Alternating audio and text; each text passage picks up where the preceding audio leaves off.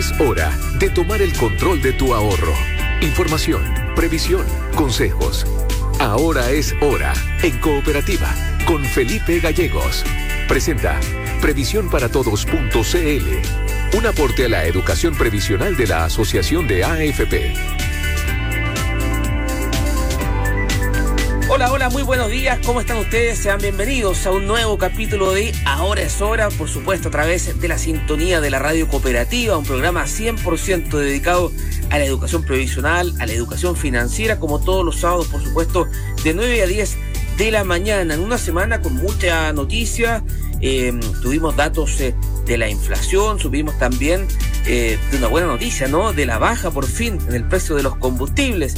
Vamos a estar hablando de eso, pero por supuesto abordando los temas previsionales como es eh, tradición. Vamos a estar hablando de la reforma a las pensiones, de un proyecto de ley que busca incluir la, educación financiera en la malla curricular de los estudiantes de enseñanza básica y también sobre el debate que se ha generado en torno eh, a una idea, ¿no? De un grupo de expertos de crear un sexto multifondo. Hablan del fondo F. Vamos a estar analizando justamente aquello con nuestra siguiente invitada. Estamos ya en contacto con la economista Carol Fernández, académica de la Facultad de Economía y Gobierno de la Universidad San Sebastián. ¿Cómo te va, Carol? Un gusto de saludarte. Muy buenos días.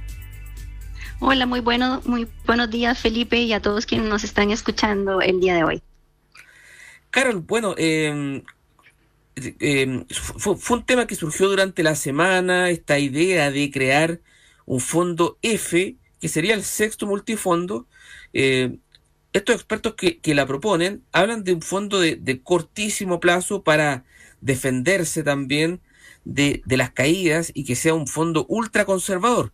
Eh, eso es lo que se propone. ¿Cuál es tu análisis? ¿Cómo ves esta idea que, que ha estado surgiendo de crear un fondo F? Bueno, a mí particularmente esta idea eh, no me parece apropiada. Eh, básicamente porque eh, ya nosotros tenemos un fondo que es el fondo E, que es un fondo bastante conservador, pero que lamentablemente se ha concentrado mucho en activos de renta fija domésticos, es decir, en bonos, deuda de Chile, y eso ha eh, en los últimos años hemos visto que el riesgo país de Chile ha venido aumentando eh, y además sumado a las alzas que tuvimos en la tasa de interés, especialmente durante el año pasado, llevó a que el fondo E eh, fuera muy volátil.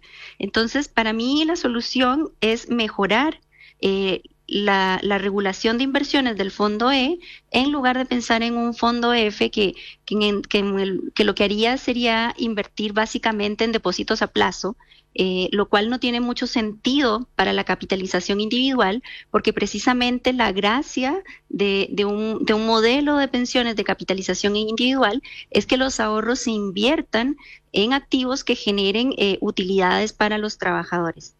Carlos, lo que tú ves acá es que finalmente eh, muchos jóvenes van a terminar pasándose a este nuevo fondo F, eh, ocurriendo algo muy parecido a, lo que sucede hoy con el fondo E, que muchos jóvenes que deberían estar en fondos más riesgosos se pasan a este fondo más conservador. Eso, eso tú, tú ves, ¿no? Eh, como, una, como una inquietud, como una señal de alerta de este fondo F. Sí, ese es uno de los, de los principales riesgos, porque ya en la actualidad tenemos a un grupo importante de afiliados que están en el fondo E, cuando a ellos les correspondería estar en, en fondos de mayor riesgo como el A o el B, eh, por su edad.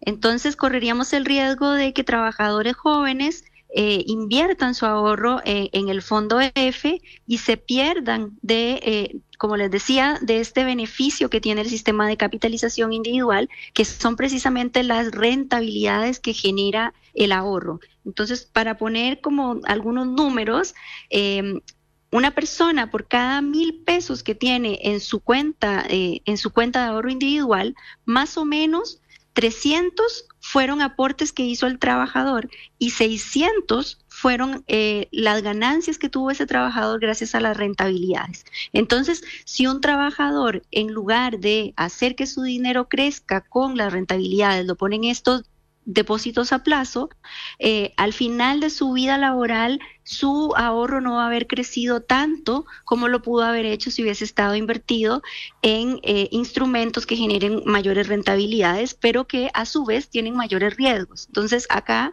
es importante que las personas entiendan que las pérdidas de corto plazo eh, no es en lo que nos tenemos que fijar, sino más bien en el horizonte largo que tiene un sistema de pensiones que son 30, 40 años. Entonces, uno lo que debe de comparar es cuánto ha ganado uno con respecto a cuando partió cotizando. Entonces, eh, muchas veces eh, creo que también es un error de la regulación que, por ejemplo, las cartolas informan la rentabilidad de los últimos tres meses cuando esto es una variable que para el trabajador no tiene ninguna relevancia. Entonces, lo único que hace es generar temores en la persona y decir, uy, en los últimos tres meses he perdido, no sé, 100 mil, 200 mil pesos, cuando en verdad, si la persona mira los últimos cinco años, ha ganado muchísimo más que eso. Carol, eh, entonces lo que tú ves en esto es que podría producirse eh, algo como lo que hemos visto con el fondo X. Mucha gente que no corresponde a la edad se vaya a un fondo F y termina perdiéndose toda la rentabilidad. Exactamente, ese es un gran, un gran riesgo. Y bueno, acá hay, hay, una, hay un punto interesante dentro de la reforma eh, de pensiones que, el gobierno ha propuesto, y es precisamente la eliminación de los multifondos para sustituirlos eh, por algo que se conoce como fondos de ciclo de vida. Entonces, ¿en qué se diferencia el fondo de ciclo de vida con un multifondo? Es que la persona ya no se cambia de fondo conforme va envejeciendo, como se supone que hay que hacerlo en, la, en, el esquema de multifondos, sino que eh, es ahora uno entra en un fondo y se queda en ese fondo hasta que jubile. Entonces es el fondo el que va ajustando la cartera de inversión conforme sus afiliados se van envejeciendo. Entonces, ¿qué ventaja tiene esto? Que, por ejemplo, para los trabajadores jóvenes, eh, el fondo podría invertir una, una alta, un alto porcentaje de, su, de su portafolio en, por ejemplo, activos eh, alternativos, que son como infraestructura, eh, activos de, riesgo, de mucho más riesgo, pero que son menos líquidos. Entonces, como, como la persona no, va no se puede cambiar de fondo, el fondo no necesita tener caja para estar vendiendo y comprando activos, que es lo que ocurre hoy día cuando hay movimientos masivos de trabajadores de un fondo al otro. Entonces así el fondo puede invertir en estos activos menos líquidos, sostenerlos por un periodo largo de tiempo y ya una vez que las personas eh, entran a la edad madura o se van acercando a la edad de jubilación, liquidar esos activos e invertir eh, el dinero en ya ahora sí en bonos o en depósitos a plazo o en activos mucho menos riesgosos, más conservadores, para proteger las ganancias que se tuvieron en los primeros años de la vida laboral. Entonces, yo creo que esto es una muy buena idea. Eh, tiene complicaciones prácticas de, cómo se hace la, transformación de los cinco multifondos actuales a los diez que propone eh, la reforma. Eh, y además tiene la complicación de que la persona pierde la capacidad de elegir. Eh, esto ha sido bien criticado por algunas voces porque siempre eh, eh, favorecemos, ¿cierto?, tener la posibilidad de elegir el fondo en el que estoy, pero lo que nos dice la práctica es que las personas que eligen no siempre eligen bien. Entonces, mientras no haya una buena cultura previsional en el país, tener esta posibilidad de elección finalmente no garantiza un, un mayor bienestar para los trabajadores. Claro, o sea, eh, por un lado está la libertad de elegir, pero también que eh, no se ha elegido bien el multifondo correcto y termina finalmente perjudicando a los trabajadores. Estamos conversando con la economista Carol Fernández, académica de la Universidad San Sebastián, a propósito de esta idea de crear un fondo F. Carol, yo te quería preguntar o hacerte dos preguntas más bien a propósito del, fondo F. Eh, lo primero es que eh, los eh, eh, economistas que la impulsan dicen que sería de cortísimo o corto plazo, o sea, máximo tres meses.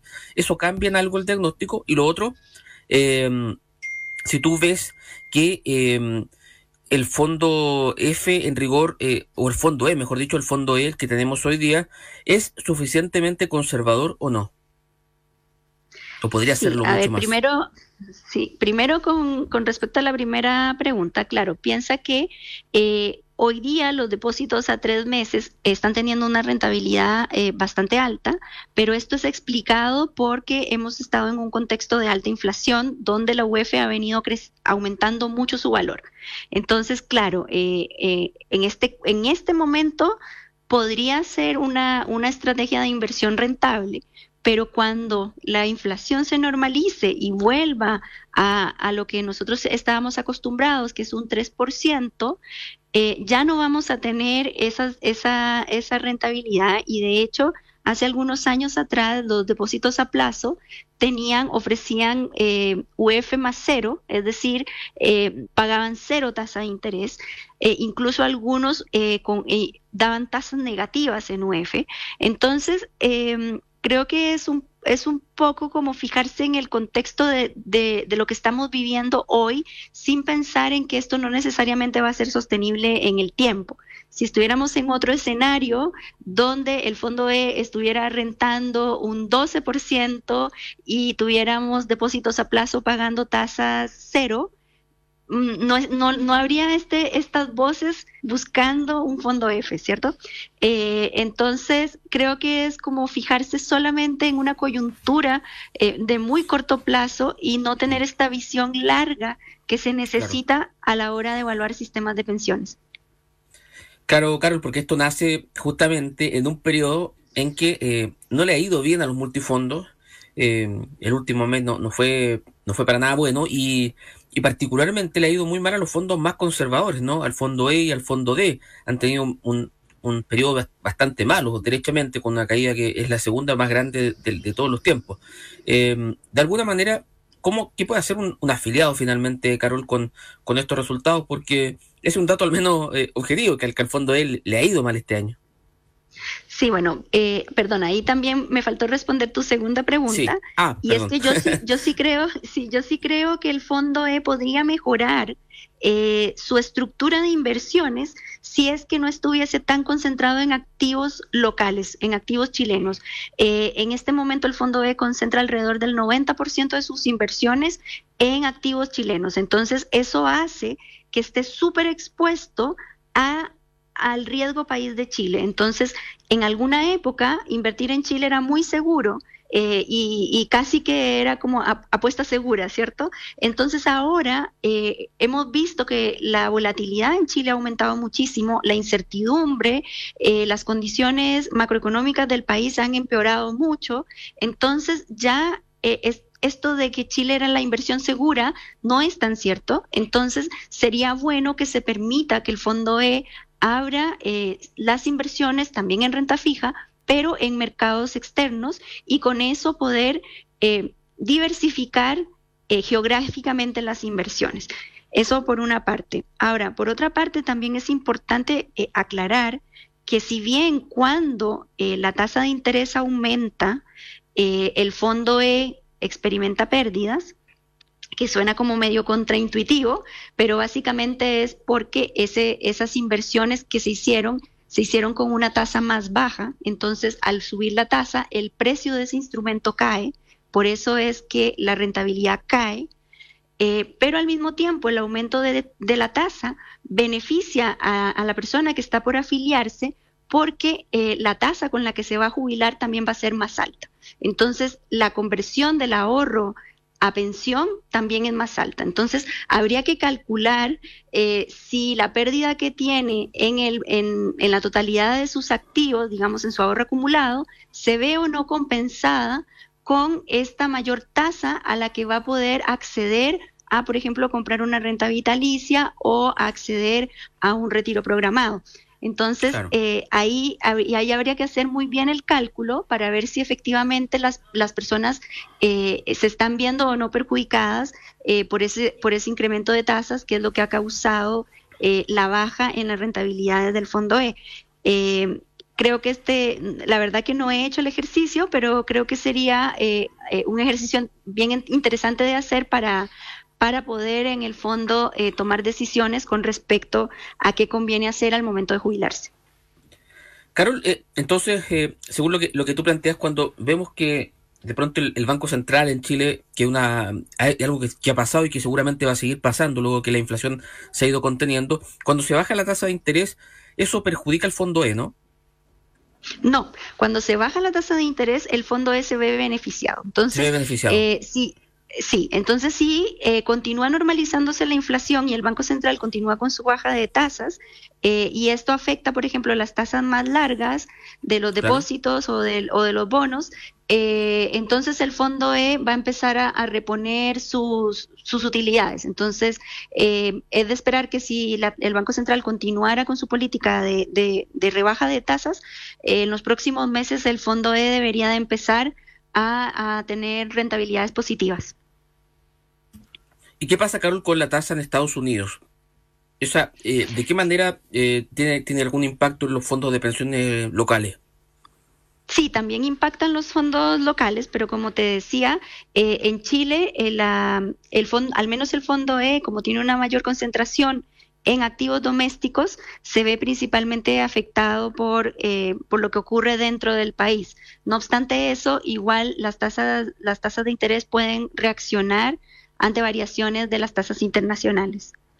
Estamos conversando con Carlos Fernández, economista, académica de la Universidad San Sebastián, a propósito de esta idea que han propuesto algunos economistas de crear un fondo F. Carlos, te quería preguntar a propósito del tema previsional, ¿cómo estás viendo lo que, lo que pasa con la reforma al sistema de pensiones?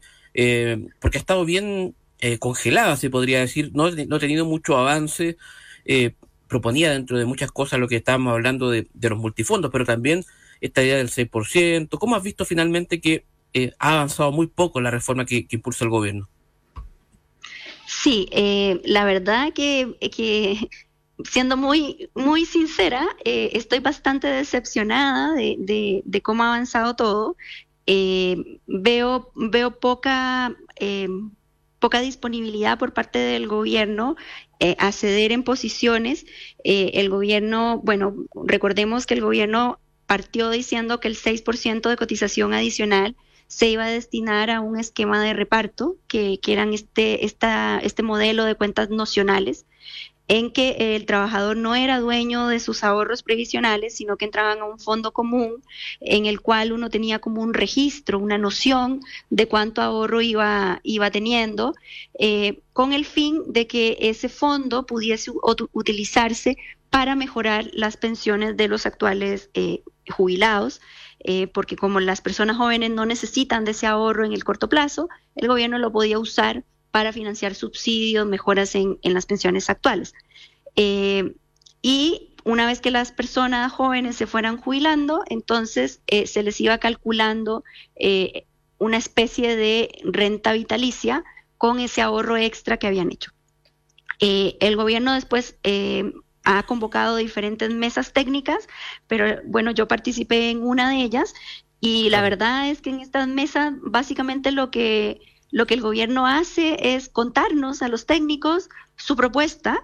Eh, los técnicos hacen eh, puntos, levantan puntos, proponen ideas, pero eh, el gobierno dice muchas gracias y, ahí se acaba. O sea, en, verdad eh, ha sido como muy eh, agotador para todas las personas que hemos estado involucrados en el tema porque se trabaja mucho, se, se, se, hacen modelaciones, se hacen propuestas que finalmente no, no son aceptadas por el Ejecutivo. Y bueno, finalmente la, la, última, la última vuelta, digamos, es que el gobierno había accedido a que un 2% de ese 6 se fuera a las cuentas individuales del trabajador y 4% se mantuviera eh, ya no en cuentas nocionales, sino derechamente en el pago de, de, beneficios para los actuales jubilados. Entonces, era es lo que el, gobierno le llama un seguro social, que en el fondo es usar cotizaciones de los actuales trabajadores para mejorar las pensiones eh, de los actuales pensionados con el problema de que eh, los trabajadores jóvenes que se vieron enfrentados a los tres retiros de fondos, eh, incluso o sea, hay estimaciones que muestran que si todo el 6% se fuera a su cuenta individual, eh, lo, quedarían igual que si no que si no hubieran hecho los retiros. Entonces, en el fondo el 6% de capitalización individual completo a la cuenta individual del trabajador nada más lo deja igual. Entonces, es muy preocupante que el gobierno eh, mantenga esta postura de generar un seguro social con las cotizaciones del trabajador cuando ya los pensionados actuales cuentan con la PGU, que es un gran esfuerzo del país para mejorar las pensiones de los actuales pensionados eh, y de verdad que yo creo que ahora es momento de preocuparse de las generaciones jóvenes que se van a enfrentar a pensiones más bajas que las que tienen los actuales pensionados. Se han, sentido finalmente, Carol, eh, poco escuchados los técnicos, ¿no? Porque, bueno, según tú lo que, lo que me decías, que han presentado propuestas y tú sientes que se han escuchado poco. Sí, yo siento que han sido poco escuchadas. Em, em, en general, em, siempre como que son palabras de, muy, de mucha cortesía, pero que en definitiva no se traduce eh, en hechos concretos. Sí, Carol, y a, propósito de la reforma al sistema de pensiones, eh, claro, el gobierno ha cedido eh, a la idea de que finalmente el, el 6% se distribuya en cuatro puntos a las cuentas eh, de solidaridad o este fondo solidario y dos a las cuentas individuales. Tú, has manifestado tu postura en contra a, esta idea, pero ¿qué se ha propuesto justamente en esta mesa? ¿Qué has propuesto tú también en torno a la distribución de este 6%?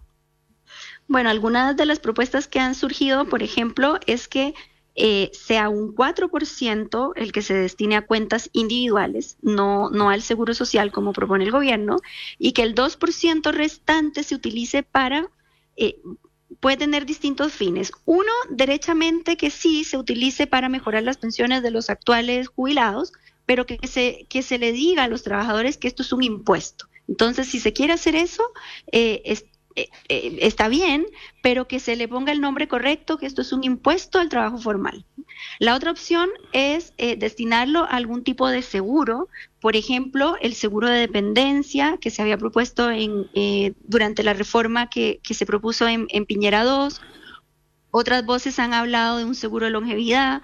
entonces, propuestas han, han existido.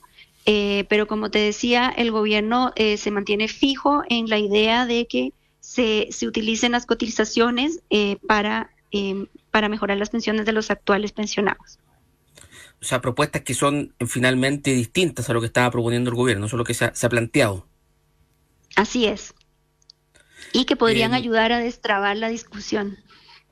Carol, y, finalmente, en, en, una mirada más, larga, digamos, ¿Tú te declaras de las optimistas o de las pesimistas respecto a, la posibilidad de tener reforma a las pensiones?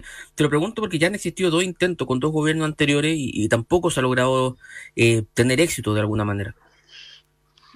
Mira, yo partí muy optimista, o sea, yo de verdad creo que es muy importante hacer una reforma pero no cualquier reforma. Entonces yo creo que es importante avanzar en una buena reforma de pensiones y en ese sentido, eh, sinceramente, yo preferiría que se rechace esta propuesta si es que no se va a avanzar hacia el camino correcto y vamos a, a embargarle las pensiones a los jóvenes eh, yo preferiría que se postergara y se iniciara una nueva discusión, pero sin embargo, eh, como te decía, eh, no pierdo la esperanza de que las partes se puedan poner de acuerdo y lograr un acuerdo que beneficie a todos, que no solo se concentre en los actuales pensionados, que por cierto, obviamente hay que apoyarlos, pero para eso se está proponiendo mejorar la PGU en a 250 mil pesos y que no se olvide los jóvenes que eh, como les faltan muchos años para pensionarse, no generan tanta presión, además generalmente no son los que más votan, entonces eh, creo que no hay que olvidarse de los jóvenes, que son una generación que se va a ver muy afectada en el futuro si es que hoy día no se hacen las reformas correctas. Es Carol Fernández, eh, economista académica de la Facultad de Economía de la Universidad San Sebastián. Carol, te quiero agradecer por tu tiempo, muchas gracias por conversar con nosotros y que tengas una muy buena jornada. Muchas gracias Felipe, feliz de conversar contigo cuando gustes. Nosotros nos vamos a una pequeña pausa comercial. es en nuestra sintonía porque ya retornamos con más. Ahora es hora, por supuesto, a través de la sintonía de la radio cooperativa.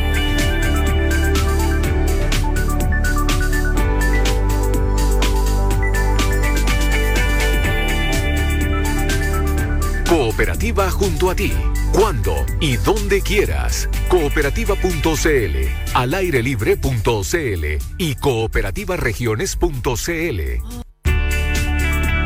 Todos los días, todo el día, toma el control de tu ahorro. Ahora es hora en Cooperativa. Nos seguimos acompañando con Ahora es Hora, por supuesto, esta mañana de sábado en Cooperativa. Estamos también en cooperativa.cl, hablando de economía, hablando de educación previsional y hablando de educación financiera, porque surgió en el Congreso un proyecto de ley que busca incorporar la asignatura de educación financiera a partir de octavo básico. Estamos en contacto hasta ahora con uno de sus impulsores, el diputado de la UDI, Cristian Lavé, integrante de la Comisión de trabajo también. ¿Cómo le va, diputado? Un gusto de saludarlo. Muy buenos días. Muy buenos días a todos aquellos que nos están escuchando y que me perdonen la voz, que estoy medio resfriado con este clima tan especial que ha tenido Santiago en estos últimos días. Pero aquí estamos. Un clima bien cambiante, semana con frío, semana con calor, hasta con lluvia en algunos casos. Eh, diputado Laví, bueno, eh, ¿qué es lo que buscan finalmente con este proyecto que busca incorporar la educación financiera, entiendo, como una asignatura? Eh, ¿Por qué apuntan justamente eh, a, crear esta, esta, esta rama, este, este ramo, mejor dicho, dentro de la malla curricular? Un poco para contextualizar a, alguien, a todos los auditores que ya nos están escuchando, uno de los pilares más importantes en, en, la vida del ser humano y para hacer crecer bien un país fuerte y fortalecido es la educación. ¿Por qué educación financiera? Hoy día, a raíz de que eh, estamos viendo una crisis educacional importante, pero la, idea es generar el ramo, porque hoy día la educación financiera, entre comillas, existe, pero atomizado en distintos ramos. Por ejemplo, en, en matemática existe una parte, en otro ramo existe otra parte, en, en castellano o en español existe tal parte, digamos, con respecto a la redacción. Pero lo que no existe hoy día, un ramo que sea completamente de eh, educación financiera.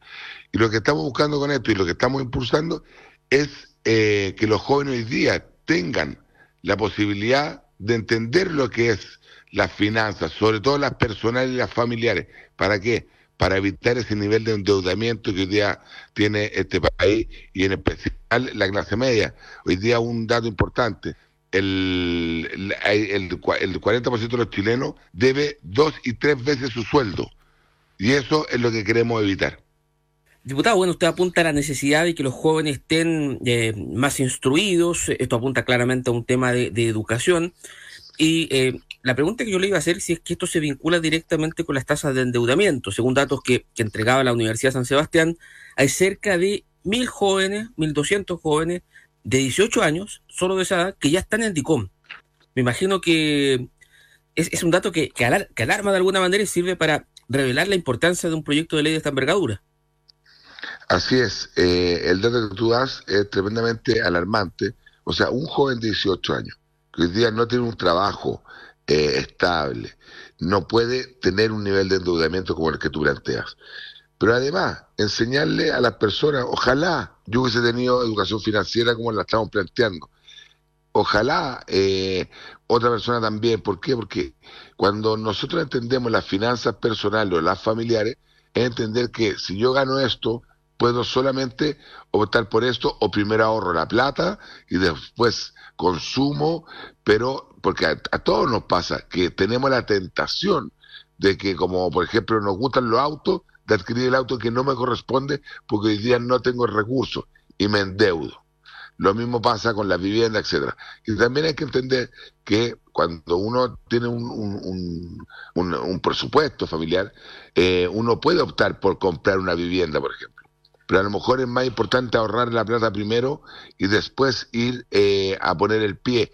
Lo que queremos hacer con este proyecto es que los muchachos desde el octavo básico hasta cuarto medio salgan más instruidos y salgan con mejores herramientas para no estar a los 18, 19, 20 años ya endeudados cuando les queda mucha vida por delante y mucho trabajo. Claro, voy a, voy a contar un poquito una, una personal, porque estuve reporteando este tema y me pasó que claro, hicimos, hicimos nota y entrevisté a, a dos jóvenes que uno me decía que tenía 19 años Y claro, eh, entra a trabajar a una multitienda, en la multitienda le dan una tarjeta de crédito con cupo, y claro, él se endeuda, dice, 200, 300 mil pesos por un par de zapatillas. Y estuvo al borde, al borde de caer al DICOM por una par de zapatillas que al final su papá lo terminó ayudando y salió. Otro chiquillo también, eh, por una situación similar, cayó en DICOM a los 19, 20 años, porque claro, él apuntaba que fue muy fácil eh, acceder a la tarjeta de crédito. Eh, más allá de lo fácil que es acceder o no, ¿cómo avanzamos en, tomar buenas decisiones finalmente? Porque está la tentación y de repente por comprarte la zapatilla de moda, por comprar ropa de moda, por comprarte una moto, te endeudas y terminas pagándolo caro para el resto de tu vida. Exacto, finalmente eh, es muy bueno lo que tú planteas porque a mí también, eh, contando cosas más personales, cuando yo entré a la universidad, había un stand de un banco y te ofrecían abrir cuenta corriente de manera inmediata, con un cupo menor a de una persona que trabajaba. Pero ¿quién termina pagando eso cuando yo no soy capaz de financiar esa deuda? la termina pagando los padres. ¿Para qué? Para que los hijos no comiencen su temprana edad, digamos, laboral manchado. Es una cosa. Yo como anécdota también, me acuerdo que era chico y tenía la tarjeta también, estas falabelas de casas comerciales, y voy y compro un perfume en cuota. El perfume me duró un mes y terminé pagando cinco cuotas o seis cuotas de perfume. Esas son las cosas que nosotros queremos que los jóvenes tengan la herramienta para que tomen buenas decisiones, porque eh, la, la, capacidad de poder manejar bien las finanzas te permite mayor libertad para tomar decisiones y buenas decisiones. Claro, hoy día tenemos uno de cada cuatro jóvenes que están en, o sea, cuatro, una de cada cuatro personas de la sociedad eh, que están hoy día ya en DICOM y, y por eso diputado, yo, le quería preguntar por qué conceptos, por ejemplo, serían claves eh, que se analizaran en estos ramos de, educación financiera o ustedes hablan más bien de instalar el ramo. A ver, ¿cómo, cómo corresponde y cómo se formula la ley? La ley eh, lo que dice es incorporar, o sea, eh, modificar la ley de educación e incorporar, perdón, incorporar el ramo de educación financiera. Ahora, después es el Ministerio del Trabajo, el Ministerio de, eh, Educación, con, con distintos estamentos, quienes definen el, la malla de, de, ese, ramo. Pero lo que yo planteo en este proyecto, que es de, de mi autoría, es que les entreguemos herramientas esenciales para la buena toma de decisión presupuestaria, personal y familiar a los jóvenes para el futuro. Yo estoy seguro que la señora de mi distrito le hubiese encantado tener un ramo. Eh, a mí mismo me hubiese encantado tener un ramo, porque cuando uno aprende matemática, eh, tiene que ver con eh, trabajar el cerebro, tener la lógica, etcétera. Pero cuando a mí me enseñan educación financiera, acuérdense que antiguamente en algún ramo a nosotros nos enseñaban que era en el ramo de de educación cívica, que también es un proyecto que yo ya ingresé, que vuelve a la educación cívica como ramo al, eh, digamos, a la ley de, educación, pero nosotros nos enseñaban a hacer cheque.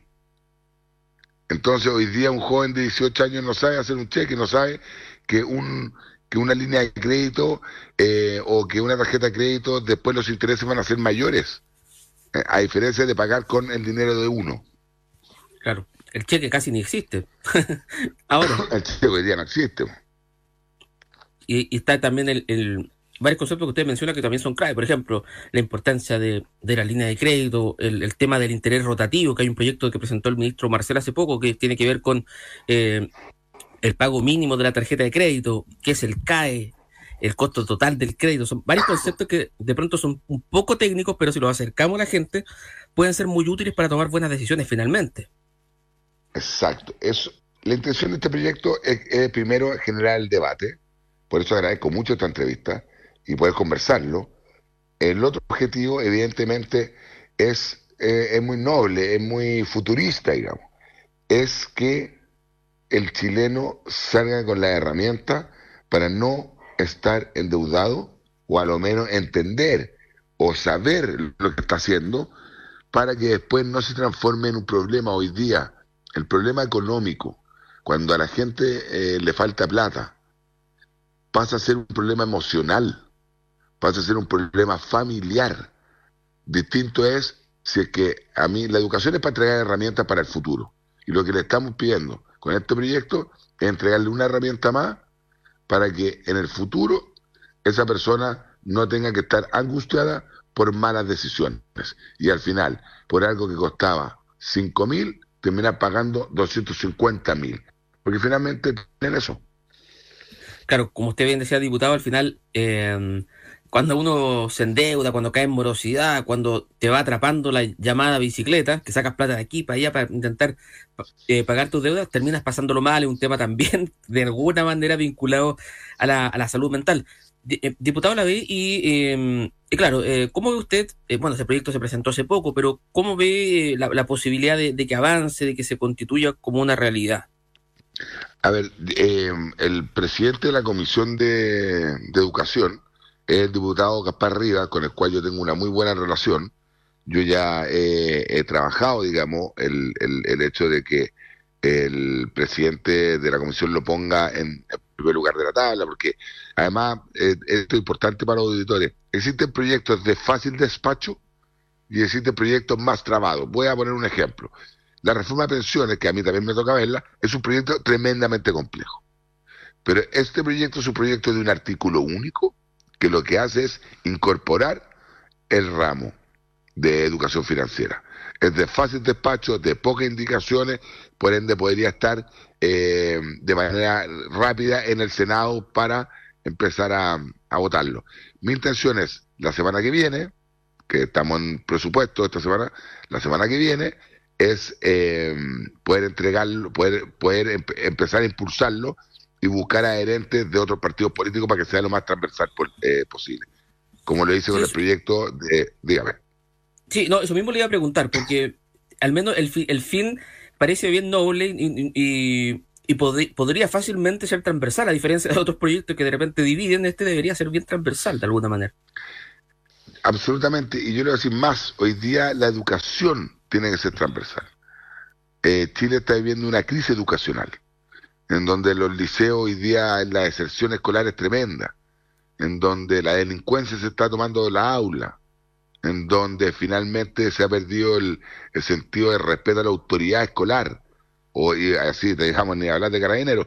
Entonces, estos pequeños proyectos, yo, lo, yo los veo como una pequeña reforma educacional. Son esfuerzos pequeños, pero por ejemplo, yo tengo tres proyectos en educación. Uno, que, que se vuelva a cantar el himno nacional todos los lunes. ¿Cuál es la finalidad de ese, de ese proyecto? Es que desde chiquitito sentamos orgullo, por nuestra patria y nuestros símbolos patrios. Eso es importante, identidad. El otro proyecto, educación cívica, entender cómo funciona el mundo político. ¿Por qué? Porque yo con mi voto le entrego soberanía a otro chileno para que tome mis decisiones. Y si no entiendo cuál es el espectro de la educación cívica, también fallo. Y el tercer proyecto tiene que ver con educación financiera. ¿Para qué? Para que ese mismo joven salga a cuarto medio y tome buenas decisiones para no estar a los 35 años pagando intereses a una casa comercial o a un banco y no poder cumplir su sueño y vivir angustiado. Al contrario, esas tres herramientas le dan más libertad al, al, al futuro joven o futuro, digamos, trabajador o, o a cualquier chileno. Y la gracia de esto es que la educación nunca es los cambios que queramos en educación nunca son inmediatos. Aquí hay que pensarlo a largo plazo y esa es la idea de este proyecto.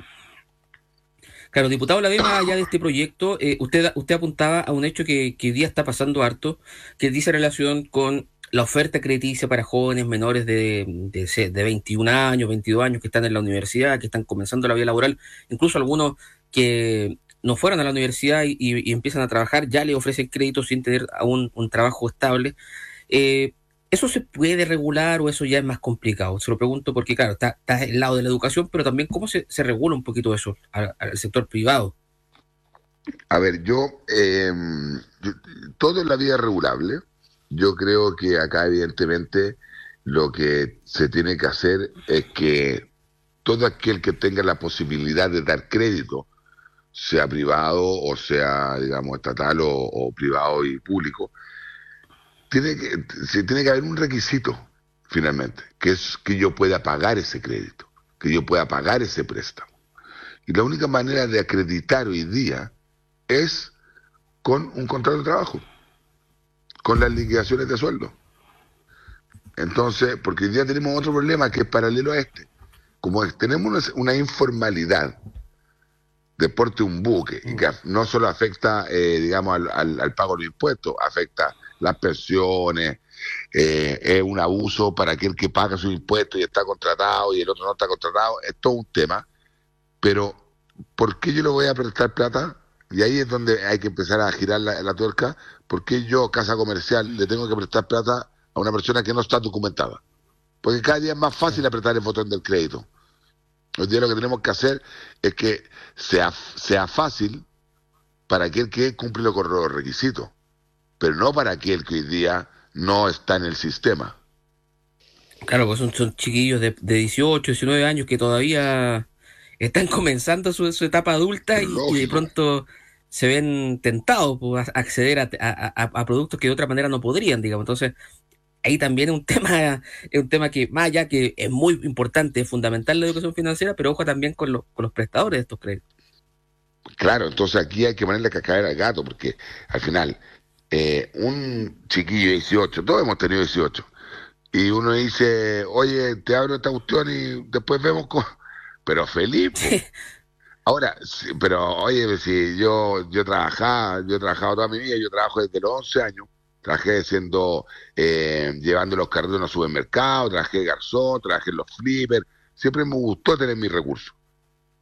Pero claro, a mí me ofrecían una tarjeta de débito, o sea, de, digamos, de una casa comercial con 250 mil y era, pero el descuento. No se sentía millonario. Pero lógico, esos 250 mil después se transforman en 700 mil. Y, así una rueda que al final cuesta mucho salir. Exacto. Entonces hay que, todos los chilenos tienen una bicicleta, uno más grande, otro más pequeña. Lo importante es que no, les, no se les salga la cadena a la bicicleta. Porque se les sale la cadena a la bicicleta y nos volamos los dientes. Diputado Laví, usted también lo decía en esta conversación, usted forma parte de la Comisión de Trabajo de la Cámara de Diputados y no puedo dejar de preguntarle por la reforma a las pensiones. Usted también algo, algo mencionaba justamente en el debate eh, respecto a que ha sido de, muy difícil tramitación. Eh, hace algunos días se, se cumplió un, eh, un, un, año desde que este proyecto entró al Congreso y ha avanzado bien poquito. ¿Por qué cree usted que ha avanzado tan poco la reforma al sistema de pensiones? A ver, primero, la reforma de pensiones ha sido tremendamente compleja por varias razones, ojo, y la oposición también tiene su, su culpa en esto, así que aquí hay que ser bien, bien claro y bien directo. El primer problema es que cuando llega la reforma en noviembre del año pasado, llega tremendamente ideologizada por el Partido Comunista. O sea, es como que si eh, lo se escrito el Partido Comunista, pero literalmente. Y eso genera una división entre ellos.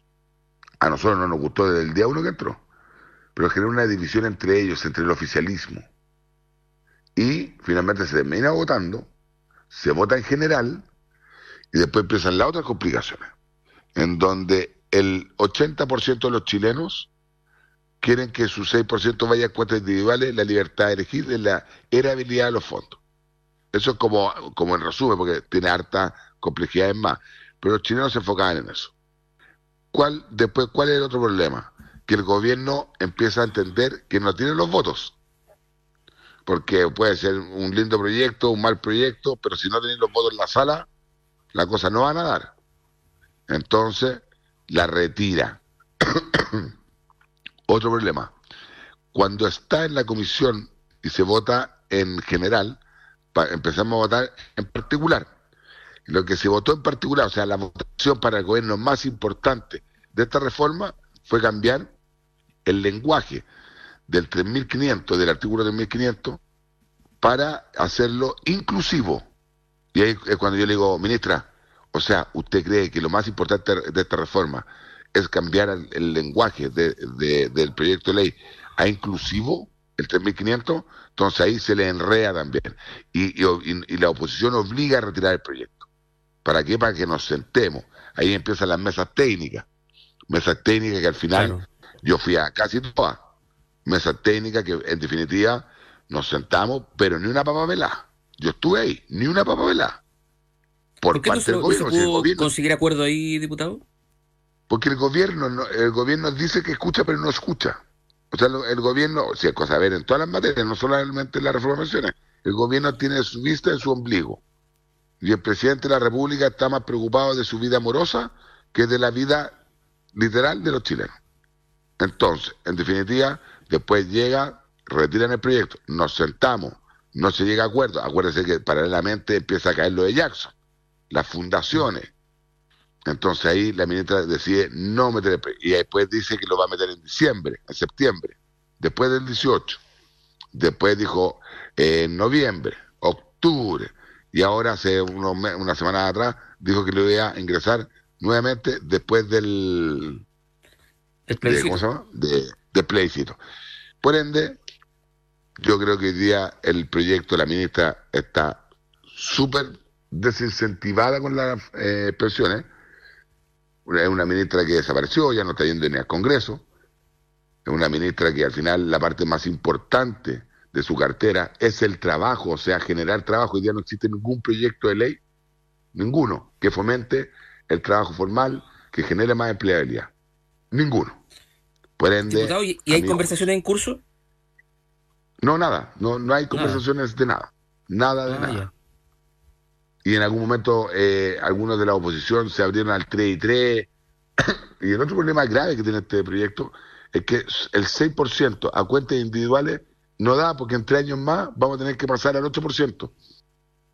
Entonces al final la ministra pensó que este era su juguete la, los chilenos no les gusta su juguete, a la oposición menos, y la mitad de su gobierno está dividido en que a algunos les gusta y a los otros no les gusta tanto.